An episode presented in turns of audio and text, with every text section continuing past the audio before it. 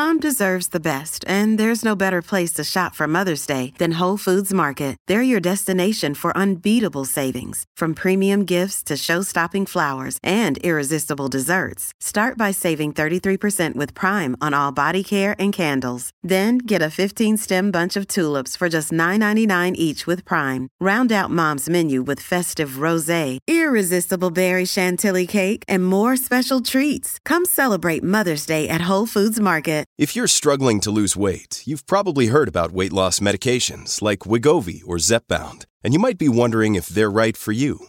Meet PlushCare, a leading telehealth provider with doctors who are there for you day and night to partner with you in your weight loss journey. If you qualify, they can safely prescribe you medication from the comfort of your own home.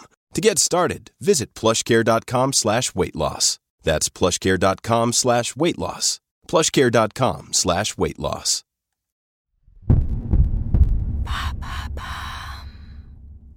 Pourquoi le foot français est-il en crise? Merci d'avoir posé la question. Plus de rebondissements que dans une série Netflix.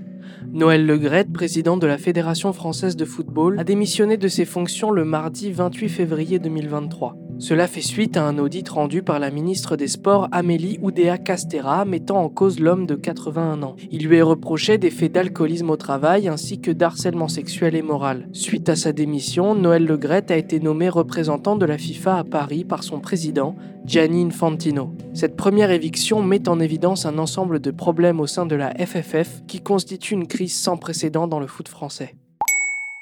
Qui va prendre la direction de la fédération maintenant que le Graet a démissionné?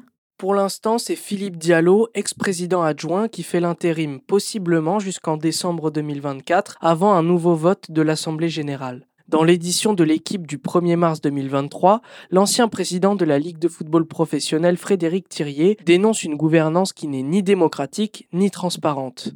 Autrement dit, il n'y aurait quasiment aucun pouvoir du football amateur qui compte pourtant 14 700 clubs contre 40 clubs pro selon les chiffres de la FFF. Selon Marie-Georges Buffet, ancienne ministre des Sports dans un entretien accordé à France Info, il faudrait une représentation comme à l'Assemblée nationale et pas un comité exécutif uniquement de la même couleur que le président élu. Je pense qu'il faut une prise en main de la fédération par les bénévoles et les licenciés, un élan démocratique.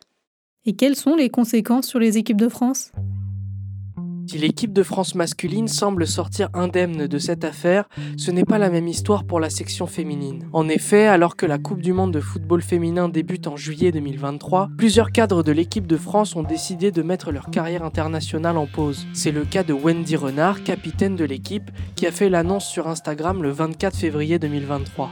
J'ai défendu le maillot bleu-blanc-rouge 142 fois avec passion, respect, engagement et professionnalisme. Je ne peux plus cautionner le système actuel, bien loin des exigences requises par le plus haut niveau. C'est un jour triste mais nécessaire pour préserver ma santé mentale. Elle critique la gestion calamiteuse de l'entraîneuse de l'équipe de France Corinne Diacre depuis sa nomination en 2017. Elle reproche des pressions constantes, du harcèlement moral allant jusqu'à faire pleurer certaines joueuses et causer des souffrances personnelles profondes pour d'autres. Le choix de Wendy Renard a été soutenu par le monde du football féminin et a été suivi par Marie-Antoinette Catoto et Cathy Diatou-Diani qui ont décidé de mettre leur carrière en équipe de France entre parenthèses.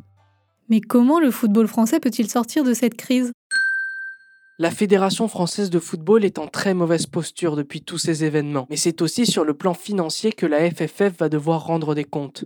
En effet, l'agence française anticorruption a débuté une enquête depuis le mois de juin concernant des partenariats frauduleux mettant en cause Florence Ardouin, ex-directrice générale de la direction marketing. De plus, pour ne rien arranger, l'instance fait face à un contrôle d'URSAF depuis janvier 2023. Voilà pourquoi le football français est en crise. Maintenant, vous savez. Un épisode écrit et réalisé par Samuel Limbroso. Ce podcast est disponible sur toutes les plateformes audio. Et si cet épisode vous a plu, n'hésitez pas à laisser des commentaires ou des étoiles sur vos applis de podcast préférés.